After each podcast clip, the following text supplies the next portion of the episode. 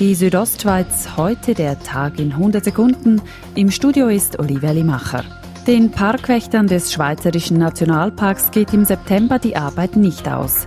Dies wegen der Jagd und der Brunftzeit. Während der Jagd überwachen die Wächter die Grenzen des Nationalparks. Zur Hirschbrunft sagt der Chefparkwächter Fadribot. Dann äh, ist man vielleicht auch vermehrt im Gebiet, wo der Spektakel äh, stattfindet dort. Und äh, man kontrolliert dann auch die Besucher dass sie sich auch, an die Regeln halten tun. Morgen ist der nationale Organspendetag, welcher Menschen dazu bewegen soll, sich über das Thema Gedanken zu machen. Konkret, ob man Organe spenden möchte oder nicht. Eine Willensäußerung ist in Zukunft umso wichtiger, weil eine Initiative hängig ist.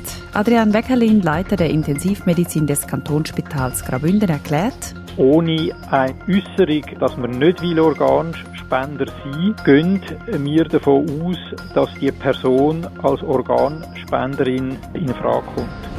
Will man mit dem Rennvelo von Klosters nach Davos fahren, so muss man dies auf der Straße tun. Denn die Veloroute 21 endet in Klosters. Eine Verbindung zwischen Klosters und Davos ist in Planung. Wo diese genau durchgeht, sei jedoch noch offen, sagt Stefan Danutzer vom Gemeindevorstand Klosters. Es ist heute wirklich noch zu früh zu sagen, er kommt entlang am Bahntrasse, er kommt auf der anderen Talseite, wo auch immer. In Davos wird künftig in einem neuen Forschungszentrum nach Erkenntnissen zu Allergien und Asthma geforscht. Weshalb Davos der geeignete Standort für solch ein Zentrum ist, sagt Klaus-Michael Kühne, Präsident der Kühne Stiftung, welche das Projekt unterstützt. Es ist wirklich ein Mittelpunkt großer medizinischer Aktivitäten als einer der Schwerpunkte meiner Stiftung. Das Medizinzentrum befindet sich auf dem Areal der Hochgebirgsklinik. Die Südostschweiz heute, der Tag in 100 Sekunden, auch als Podcast erhältlich.